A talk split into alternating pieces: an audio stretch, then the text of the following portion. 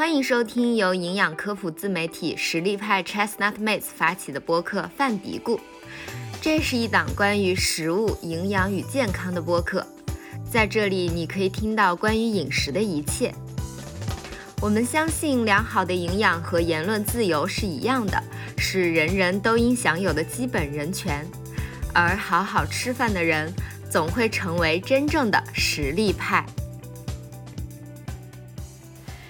好，欢迎收听本期饭嘀咕，我是山楂，我是营养师咖啡。大家好，我是营养师鱼鱼。今天我们有一位新的朋友跟我们一起来聊，呃，是我们电商部的同事，呃，苏苏。嗨，大家好，我是苏苏。嗯，今天这个话题其实本来是我们那个第一期节目正念饮食，后面因为，嗯，当时是因为什么原因来着？我们就是我们有一个活动，我们有个正念的活动，活动结束了之后，我们想做一个总结，所以录了第一期。对，然后呢，关于正念饮食前面的一部分内容，反倒我们在那期节目里面就没有聊，所以呢，我们这个节目呃那期活动结束之后，已经我们决定重新再来录一期关于正念饮食这个话题。然后今天我们邀请苏苏呢，是因为嗯我们在讨论这个选题的时候，苏苏有来跟我们提到他们家的宝宝，他们家的孩子不能叫宝宝了。去做正念饮食这个训练，嗯，正念饮食是他参加正念训练中的一部分，所以我们邀请他一起来跟我们分享有关正念训练的一些呃他的一些体验，他的体会，因为他自己也有一些参与。然后我自己对这个正念饮食，其实我不知道从何聊起，就是我们在说这个选题的时候，当时我还说什么正念，为什么是正念？难道还有邪念吗？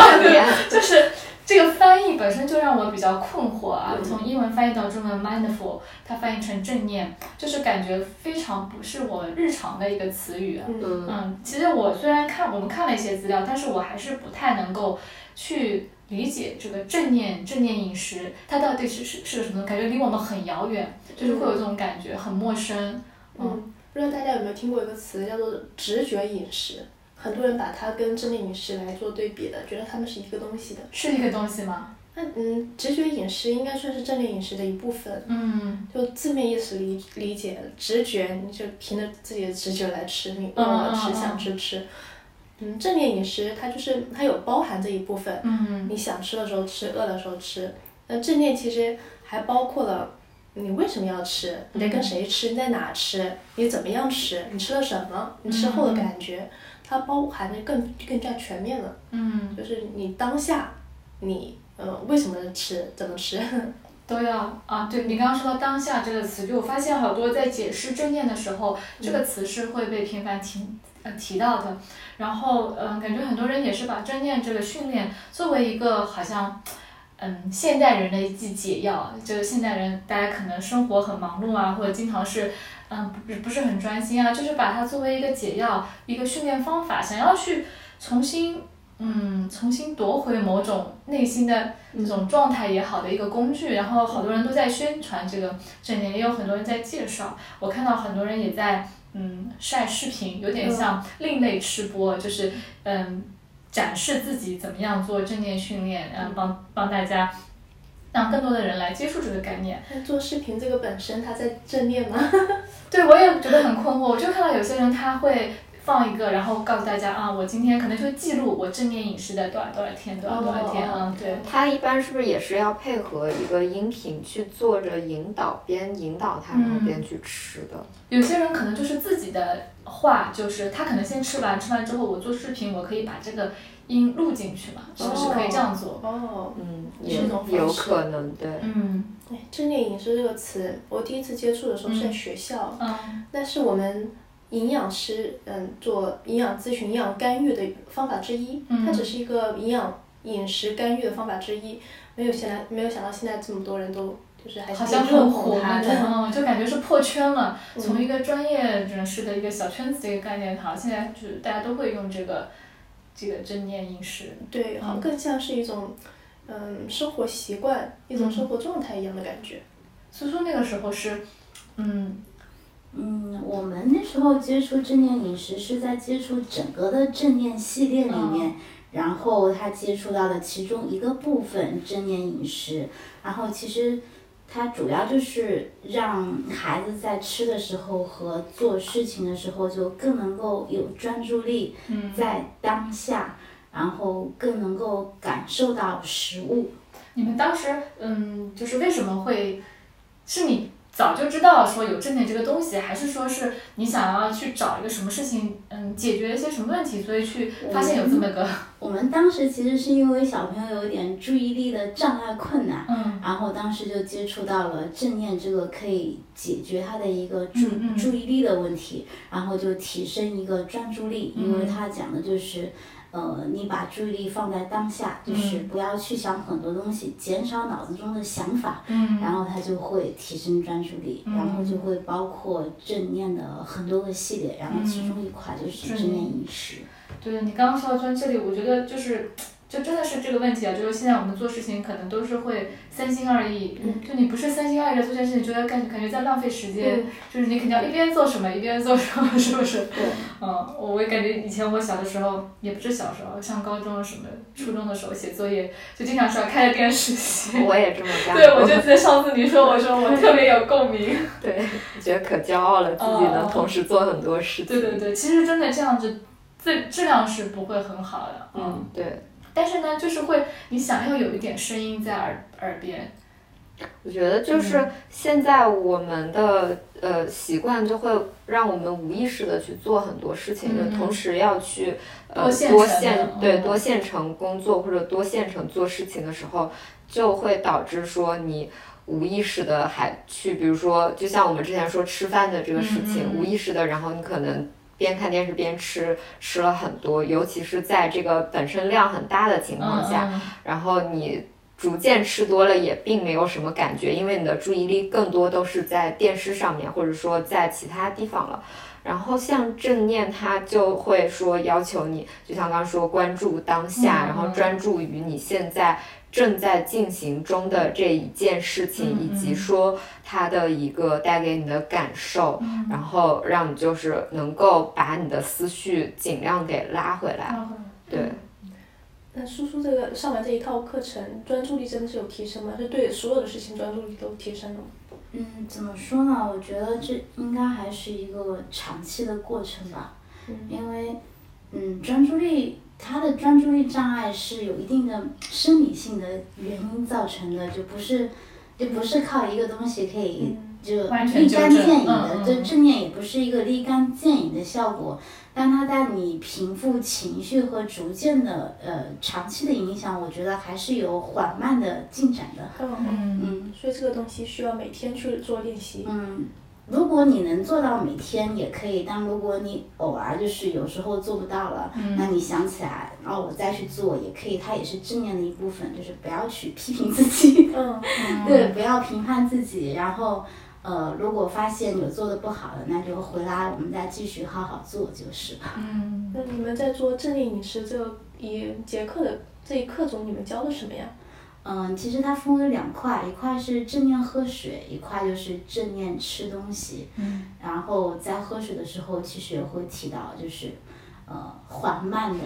就是速度降慢的缓慢的吃，然后全身心的去感受那个呃食物和水流过你口腔中的感受，嗯然后你去体验那种味蕾的感觉，然后你慢慢的降低速度了，一方面，嗯，你的整个体验感会上升。嗯会更丰富一点哦。对，因为小朋友会存在挑食的问题嘛，嗯然后他通过正念的话，他有有时候就是之前很不爱吃的东西，他就会慢慢的发现，咦，原来这个食物它也是有它的滋味的。嗯然后还有一个部分就是，他以前比较喜欢吃甜的，然后因为好吃嘛，然后吃的很快，嗯然后又通过这个的话，他会吃的速度降慢之后，然后他就会发现，咦，其实我差不多了，我不用再吃很多很多，我可以停下来。嗯，听起来好神奇啊。有个会配合的小孩真好。嗯，对，很配合。嗯然后我觉得我听你在说的时候，就自己也很很享受那个过程，好像。嗯，很像个美食家。对，就是我说，嗯，他作为妈妈看着自己孩子练习，嗯，你看着你也觉得这个过程很好，然后你也很你也很有受益的这种感觉给我。对，会一起练习嘛，啊，然后你们会一起练习啊？对，嗯会一起练习，然后会互相交流一下，哎你刚才吃到了什么？啊，这样很好对哎对，你感觉了怎么嗯样？然后。呃，有什么和之前不一样的？嗯那我们下次，呃如果嗯愿意的话，下次我们再来一次，哦就这样子。小孩不喜欢吃的东西，会不会一放到嘴巴你就马上说，哎，不喜欢吃这样子？对，其实小孩子很敏感，然后他又很直接，那他他说不喜欢就不喜欢，他丝毫不顾虑任何东西，他不会考虑 营养，也不会考虑有没有别的大人的面子的问题，就我就不喜欢。他但会他做做训练的时候，他是不是就会吃啊？嗯，对他们引导的音频的话，它是有个引导音频，嗯就是一边的音频的引导，一边就是吃，对，嗯然后但是你。引导的音频其实流程差不多的，你日后的话，以后在自己吃吃的过程中，你就可以嗯差不多按照同样的流程来做，对。嗯有固定非要吃什么样的食物吗？做这个练习的时候？嗯，一开始为了让小朋友容易方便那个接触的话，他呃首先是从水果开始的，嗯，因为大部分的孩子都喜欢吃水果嘛，嗯。他会让你自己挑一个你喜欢的水果，最好是有皮的，然后既可以闻闻皮的味道，去对比感受一下果实的味道，然后慢慢的剥皮也是个 减缓将慢的过程嘛，对。嗯，然后就是从你愿意喜欢的、愿意接受的食物开始，慢慢的一点点的引导，对。感他会他会因为在就比如说挑选一个食物的时候，挑选到自己就是不喜欢吃的，然后也去用这种正念的方式尝试吗？嗯，刚开始不太会，刚开始不太会，还是呃降低难度，从他自己愿意喜欢的开始，但逐渐逐渐可能在后面我们吃饭过程中，就他不爱吃蔬菜嘛，那、有时候就是蔬菜上来了，就会跟他说，哎，你这个试试看，你可以少吃点，吃个一口两口，然后慢慢的尝一下。然后他就会接受，并且呃，对，但他也不会对所有的都会接受，嗯他有些还是反应，嗯，我还是不喜欢，对，但他有些觉得，嗯，好像这个也还可以，嗯，对，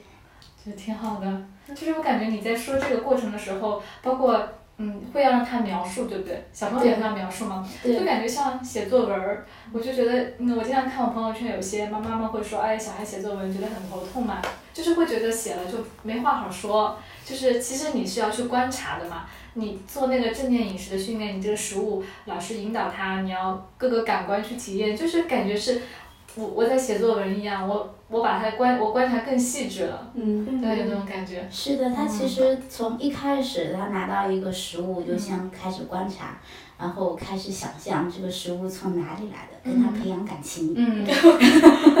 然后他再慢慢的放入口中，然后去很慢的去一点点体会他的感觉，嗯然后他嗯感觉出来了，然后各种的各种的感觉它就会比较多了，要不然一口吞下去，嗯，没有了。确实，是的，嗯，确实，我就是感觉这这是我们普通人跟美食作家的区别。你看人家写就觉得，哦，同样的食物，他怎么可以描写的这么细致？他怎么可以观察到那些，就你你可能都平常都不会去留意的那些部分？对，嗯，他们可能吃东西就随时随地都都在正念。我突然 想到了那个《西游记》嗯 就是猪八戒他们吃人参果第一次的时候，不是囫囵吞吞下去了吗？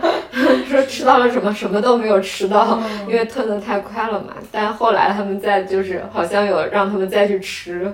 还是什么，然后再去细品的时候，嗯其实我觉得这种慢慢的去细细的品味这个东西，它已经就像是在正念饮食了，就已经是在去琢磨感受它不同的这个感觉了。嗯嗯。刚刚叔叔讲到，嗯，会想跟那个食物建立感情嘛，想它从哪里来的，那肯定是从农民伯伯这边来的，怎么样去收获？就像他们是尝试那个第一次就是呃试了一颗橘子，他们就先开始想象从橘子从一颗呃小种子长成一棵树，然后长大，然后的结果，然后从青的变成黄的，然后被采摘下来，然后到了市场，然后到了你手上，然后这时候其实你内心就对它产生感情了。嗯，是的，我觉得这也是在培养共情的能力，是对不对？就有的时候，那你说了，我好像不在乎啊，但有的小朋友可能就特别能够共情，还有这他的一个也是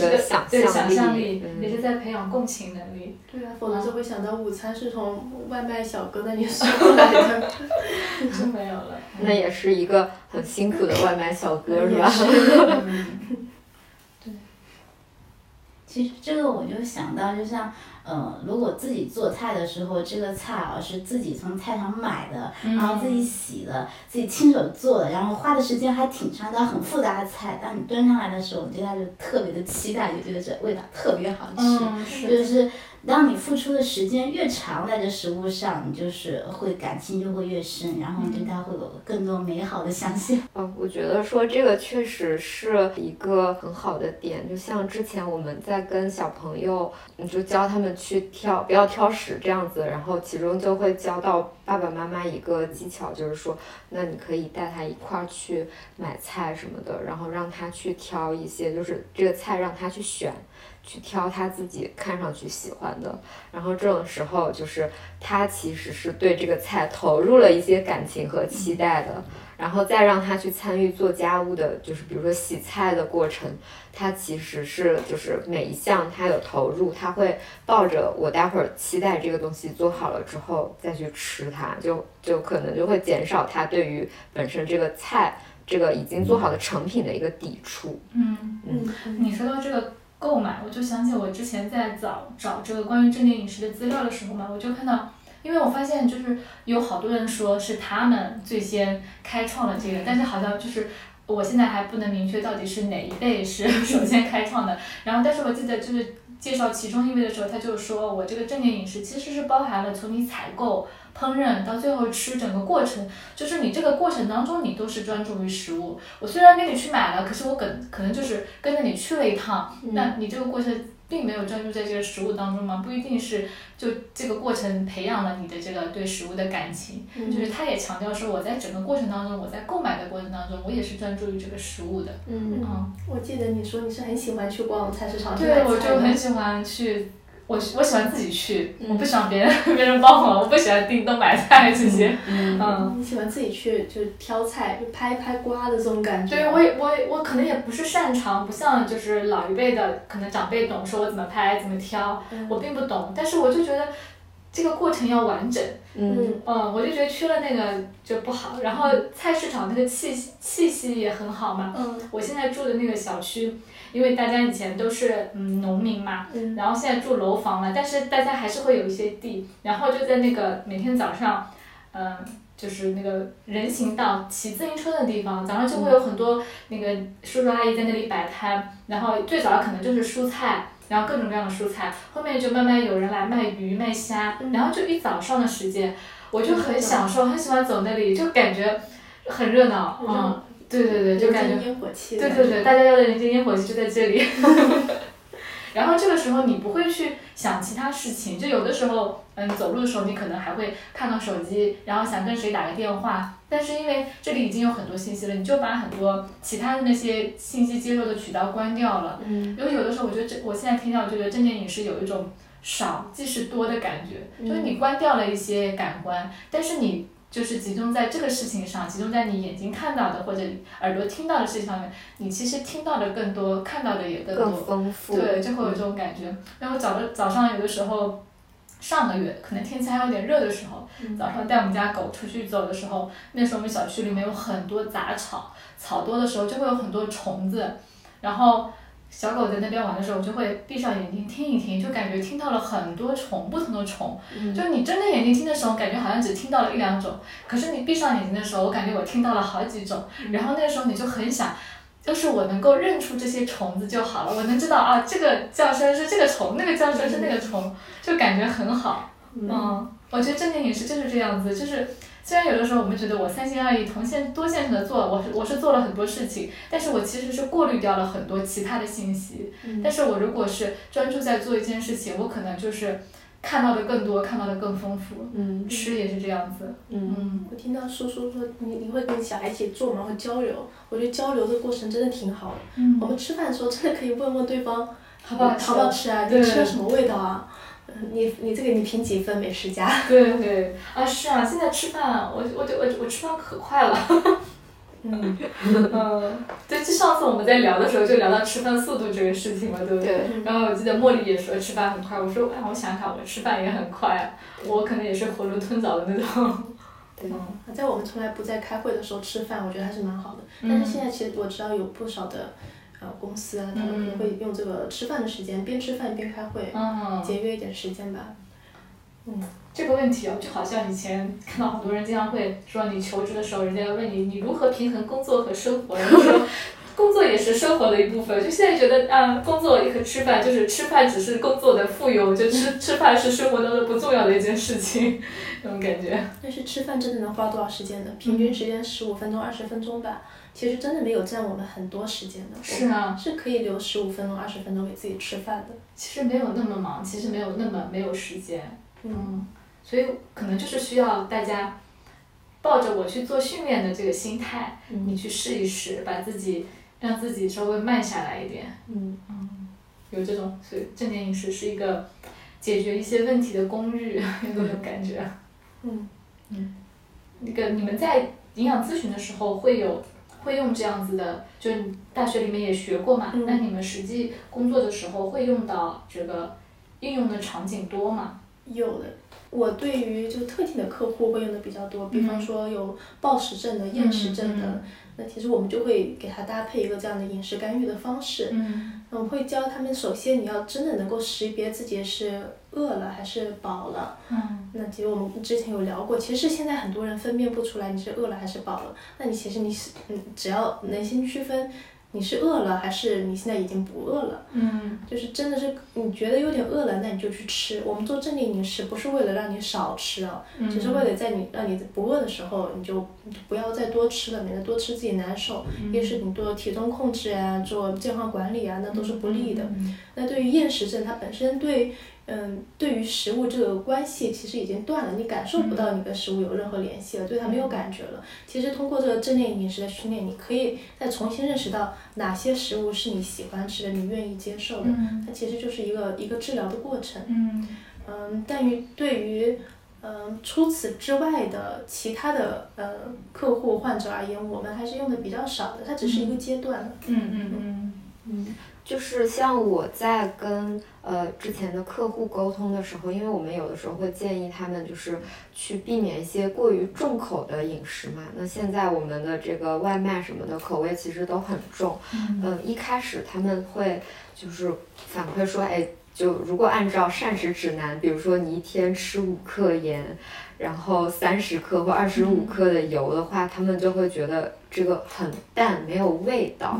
就会有这种反馈，就觉得一开始很难去接受这个，觉得吃什么都不好吃。那这个时候，我们就会跟他们去沟通，就说你其实可以去吃慢一点，就是它其实是用到了正念饮食的技巧，就是你去慢慢的去吃，然后去品味每一口食物，它带给你的一个感受。就有的时候，可能你长时间去吃这种很重的东西的时候，重口的东西的时候，你的这个就阈值它是很就是上升的嘛。嗯然后这个时候你需要去刻意的去关注一下现在的吃东西的一个感觉，去捕捉嘴巴里面，比如说这个食物它带给你的这种很细微的这种味道的变化。嗯然后他们一开始也确实是就是。呃，还刚开始还会说，哎，没办法，但后面一段时间下来，他们会跟我说，哎，觉得现在可以去捕捉到这些，就是嗯。食物的这种，比如说咀嚼的时候的感觉，然后味道从入口到它嚼完了之后咽下去的感觉，然后这些变化他也都能感受得到，以及他也会觉得说啊，我再去吃一些，比如说外卖什么的，明显就是你吃两口你就会觉得这个口味很，重对，就已经能够把你的这个味蕾给释放出来，重新去捕捉这种很敏感的这种细节。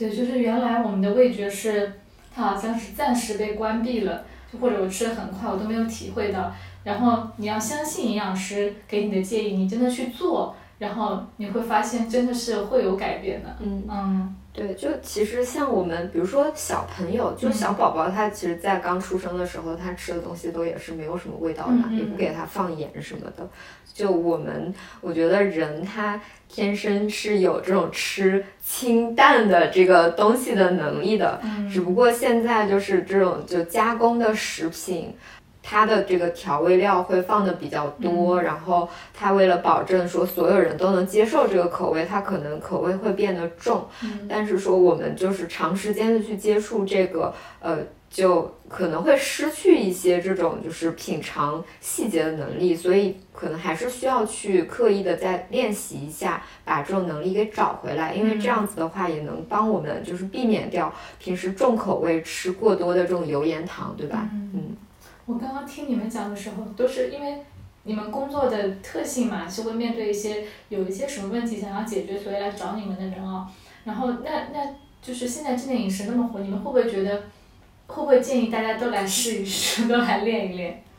我我是觉得说这个方法其实还挺不错，就我自己也会在、呃，我虽然没有刻意去用正念饮食的录音去，比如说一整个把它听边吃边听这样的一个正念的方式，但是就日常饮食的过程中，还是会比较去关注说，哎，每一口食物的这个味道的一个变化，就我还是挺喜欢去捕捉这种细节的。嗯。那我觉得，呃，这个就是它能带给我一些乐趣，尤其是比如说，当你吃一个东西的时候，你体会到的这个，你去跟，就像刚刚说，跟别人去分享，嗯大家去交换这个感觉，然后你能发现，啊，你尝到了一些就别人就可能属于你自己的一个独特感受的时候，然后大家一交流。一碰撞就觉得这个还挺美好的，就它其实是增加了我生活的一个乐趣，对嗯对，就不仅仅是工具了，对，嗯。我觉得大家可以去尝试一下，说不定你会喜欢。嗯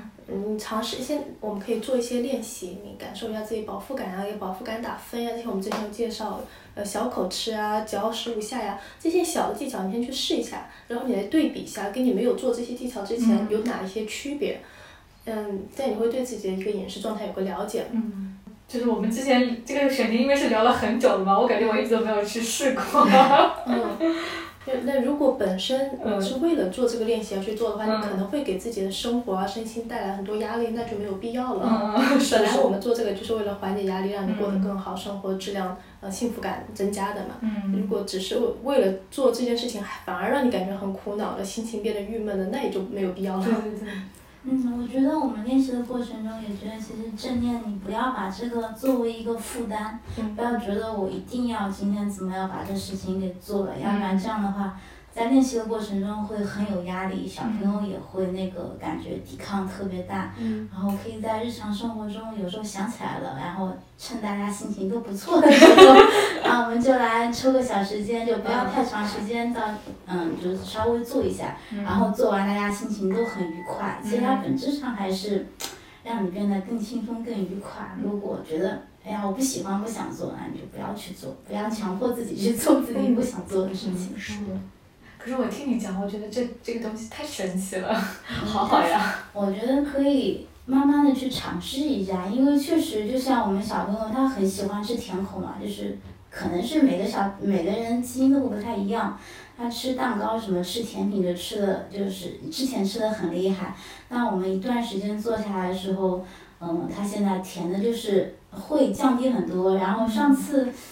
呃，一块巧克力蛋糕，他就吃了一半，他跟我说，嗯，我吃够了，然后说有点挺甜的，嗯。然后其实他以前的话就是可以很快的把这一整块都吃完，觉得嗯就这样甜的挺好吃的。嗯。然后现在我们奶茶也吃的很少了，以前的话他都会要求十分糖、七分糖，然后现在都是微糖，觉得嗯他已经够了。已经然后可以从里对，在喝水的时候的话，之前不是很爱喝白开水，然后现在他也会觉得其实水挺好的，它有微微的甘甜的味道，特别是当正念饮食做的时候，那个口那个水慢慢的流过口腔，它就能够感受到那水里的微甜，其实比加了很多糖的那种奶茶更好喝。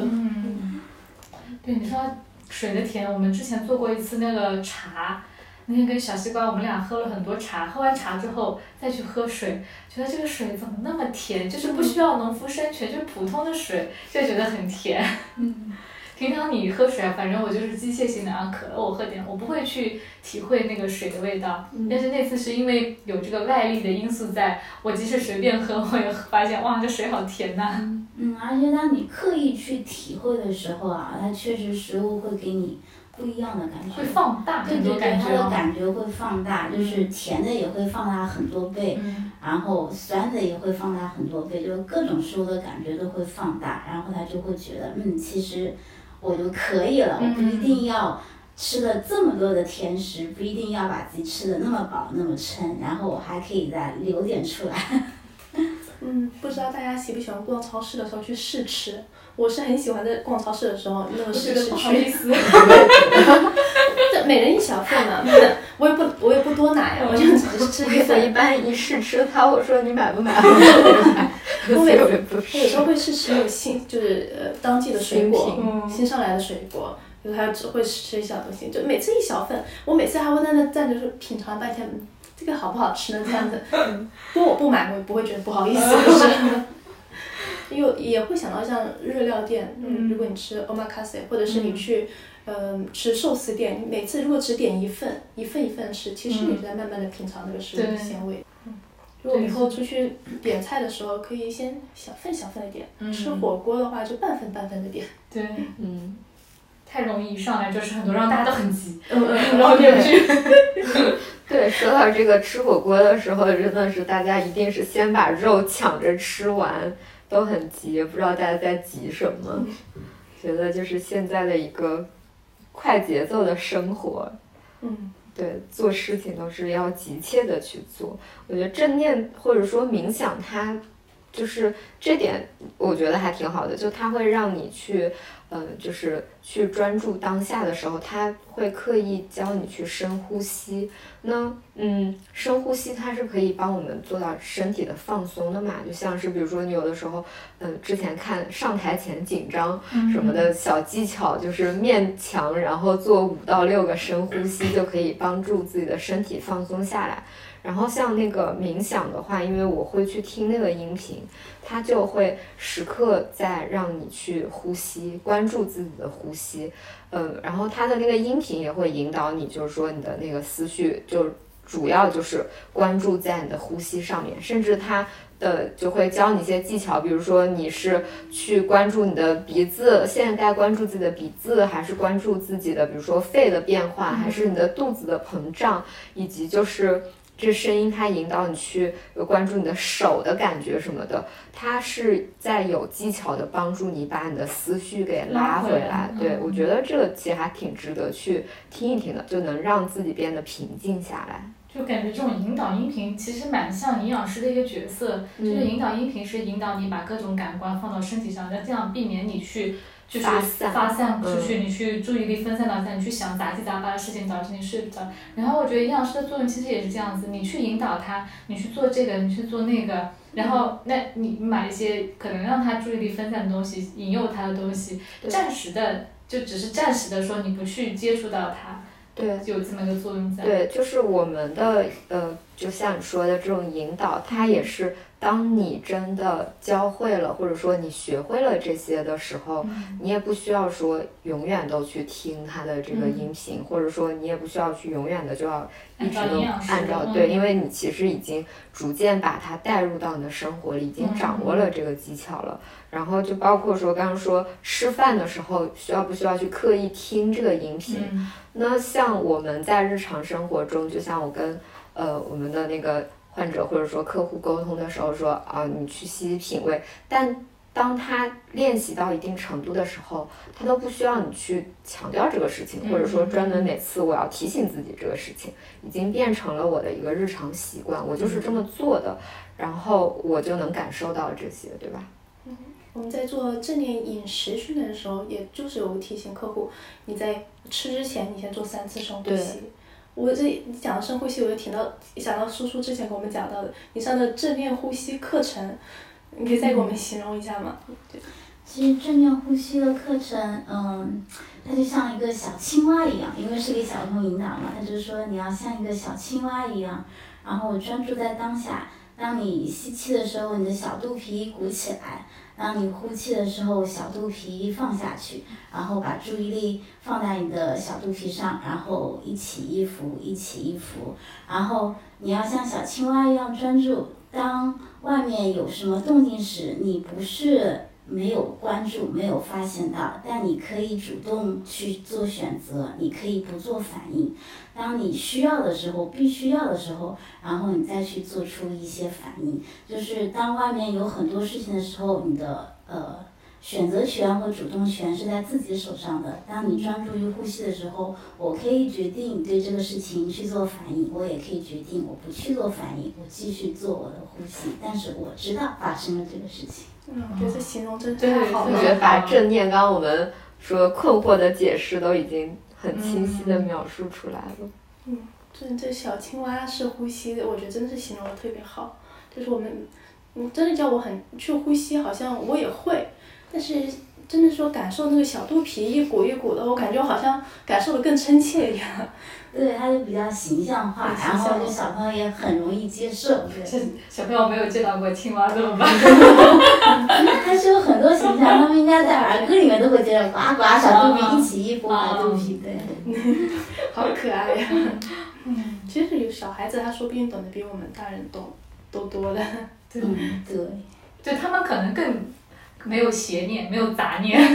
是吧？他们接触的东西更少吧，应该说，就不像我们接触的东西更多，确实杂念更多。但小朋友注意力就很容易被一点点小的动静、小的声响就给吸引掉了。在哪边嘣的一声响，哪边嘣的一敲门，他就想突然蹦的就窜出去了，就收快递收的比谁都快。对，那他就叫，那他这个嗯正念就。就是让他知道，你当你正在做一个事情的时候，外面有其他的声音动静发生了，你可以说我知道了，但我去控制自己的行为，我不去做出反应。嗯，我就想到是我们手机对我们的影响比较大，吸引力太大了。感觉过两三分钟就想看一下手机，对，红了你就想去点开。是的，所以就吃饭的时候也是会有很多人，包括我自己啊，吃饭的时候会忍不住想去看看手机有没有新的信息，呃，这个工作这一块完成了没有，什么东西好像很依赖手机了。嗯，让我想到了睡眠哦。就是我们睡眠前不建议看手机，因为手机那个蓝光它会影响到你的休息质量的。那其实我们吃饭也是在一个休息的过程。那如果太多像视那屏幕啊这些蓝光的暴露，对我们自己的那个休息程度调节的时间也不可能不是太好。对你感觉我好像利用吃饭的时间解决了工作的问题，但是其实你是你是这个损失损失了自己休息的时间。对，你的大脑没有真的休息。对，其实就像我想到了刚才，就是当你在吃饭的时候或休息的时候，你突然想到了，我想去看一下手机，但是这时候你告诉我自己，我想到了这个事情，但我不去对它做反应，不继续吃饭。嗯嗯，好的，今天我们就试一下，试一下，大家都说今天试一下。对。我觉得就是说，呃，可能现代人很多人也会有这种就是焦虑，或者说这种想法，就是我不太会休息。就我每天，比如说你过了个周末，然后仿佛是有两天的休息，但是很多人他还会说，嗯，觉得好像没休息一样。那是不是也是有可能就是因为本来你的大脑其实它是需要去休息的，但是你的注意力一直都。就是在做别的事情，然后你没有做到真正有效的一个休息，就这时候可能就像刚刚说的，我们去专注一下，专注的去休息，会提高这种休息的一个效率。对，说也许就是把正念饮食这个训练作为一个一个工具，它可能可以让你嗯试试看，可以帮你找回那种好好休息的那个感觉。嗯，是的。嗯，就就像叔叔说的，其实正念它有分很多种的，正念喝水啊、呼吸啊，还有很多很多其他的。那吃饭其实只是其中的一个一个概念而已。就你尝试呼吸，或者尝试慢慢的吃一顿饭，可能都是一个形式。或者是走在路上的时候，你就仔嗯看看欣赏欣赏路边的现在秋天的那个树叶啊，跟周围人聊聊天啊，可能就是专注的跟对方聊天，也是一种。有的还有个叫正念行走。行走 也是一对，个，包括是吧？我刚刚说的，你刚刚说听到就是遛狗的时候听到很多昆虫的声音，它也是的，就在正念的过程中，你关闭其他的感官，就去听，听远处的，听近处的，听小的声音、细微的，听大的声音，听哪些声音是。呃，有规律的发生的，那些声音是偶尔突然现的出现的，这也是种正念。就是当你把注意力就放在一个方面的时候，那就是一个正念。嗯这让我想到健身，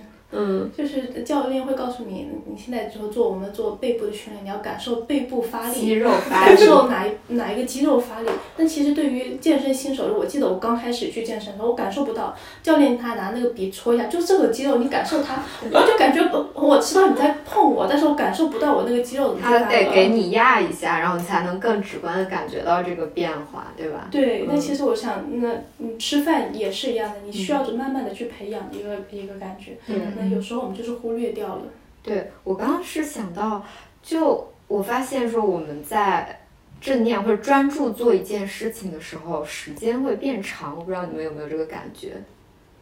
就比如说是，嗯，就比如说我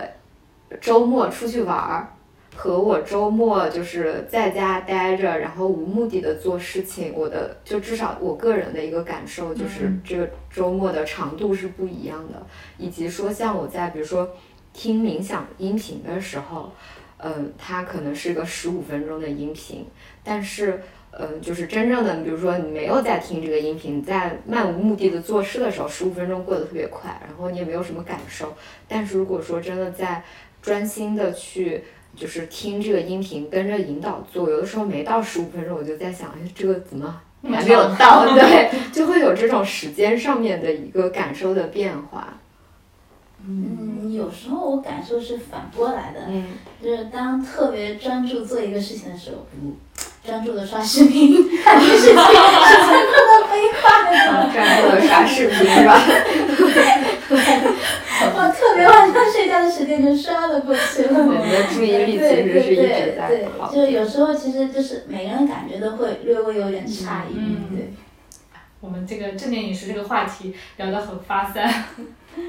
从正念饮食聊到了我们现在社会的一些问题，大家的一个生活状态。所以就是正念饮食，它其实是很小的一部分。嗯它可能在网上宣传它是嗯多大一个形式呀、嗯其实我的感觉啊，没有说的那么大，它只是其中小小的一块。嗯嗯，我们生活的小小的一部分，你可以做其其中一个尝试而已。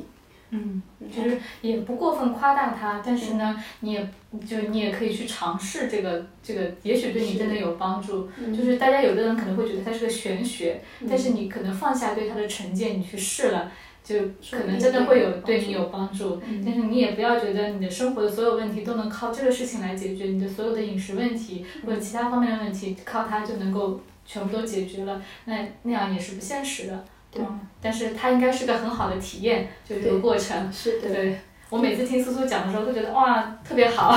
好有意思。对对对，对，但其实我们在练习的过程中也，也就是觉得，你虽然挺好的，但比如说有立竿见影的效果，其实并没有。它是一个长期的生活的一种一种方式吧。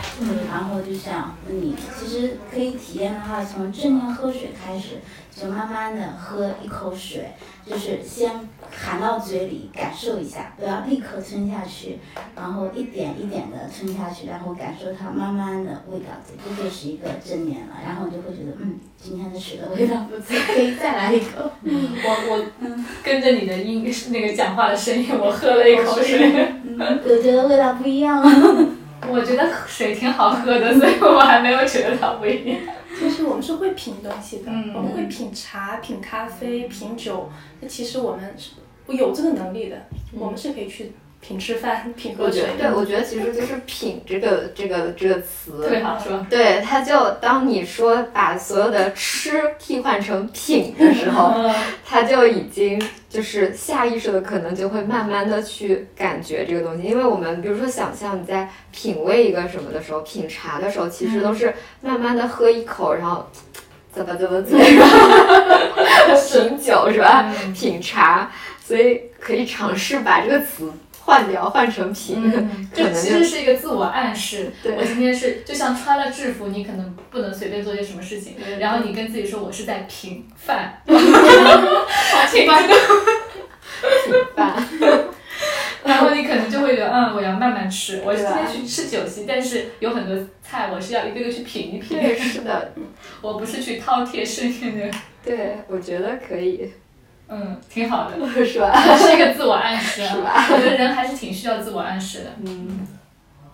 我其实想到那个事情，上次聊的时候就想到了，就是我们在说这个的时候，嗯，说到正念的时候，就想起以前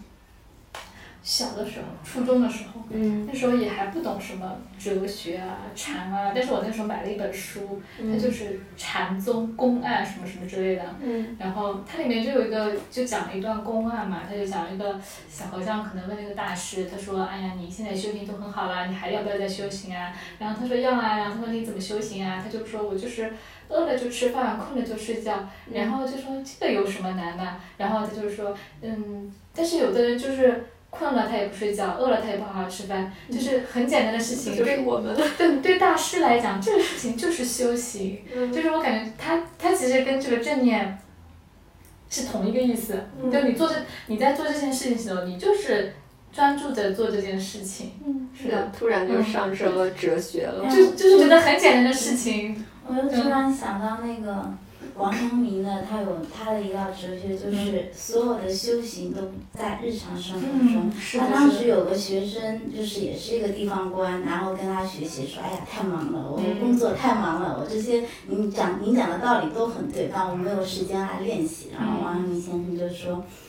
呃，处处即处处即修行，就是你只有在你的日常生活中，把你的把你的一些东西专注到里面，然后就是一个很好的修行。是的，是的，所以不管是吃饭也好，喝水也好，睡觉也好，然后走路也好，呼吸也好，嗯，可能你专注的做这件事情，它都是一个都是修行，修行就说，都 我记得我们之前好像有聊过，就是上次录的时候就说到说这些都是本能的一个东西嘛，嗯，对但是我？们慢慢失去了，是对对对，就是本能的，就还是回归到一开始我们说小小 baby 他们的时候，就是吃东西吃够了就不吃的，这个都是依照本能在没有没有被规训过的时候，都是按照本能在做事情。小宝宝也是想睡的时候睡，睡好了他就他就开始玩儿，他就开始哭，他开始哭，但是他基本上也是没有经过这种社会的这种规训，但是现在反而我们就是，呃，要迎合这个这个叫什么规范，然后要强迫自己去做很多事情，就是去调教自己，反而就让我觉得失去了这种很本能的一种感觉，对吧？我们生活中它是有很多呃新的追求，你的人生总是会有很多呃新的目的，你想要达到它的，嗯有很多你你想要做的事情。就是在我们在做这些事情的时候，也是提醒一下自己，不要忘记照顾好自己的身体。嗯，对，那我们今天就聊到这里。好今，天就到这里，那我们下期再见。好的，拜拜。拜拜。无论世界再纷扰，一日三餐中总是蕴藏着治愈自己的力量。和食物做朋友，用健康过生活。欢迎关注我们的营养科普公众号“实力派 Chestnut Mates”，小红书营养师小栗子，母婴营养公众号“雅米孕育 New Care”，小红书养娃小天才辣老师。助力专业医学营养师职业发展公众号“营养工会 Nutrition”。好的，那我们下期再见啦。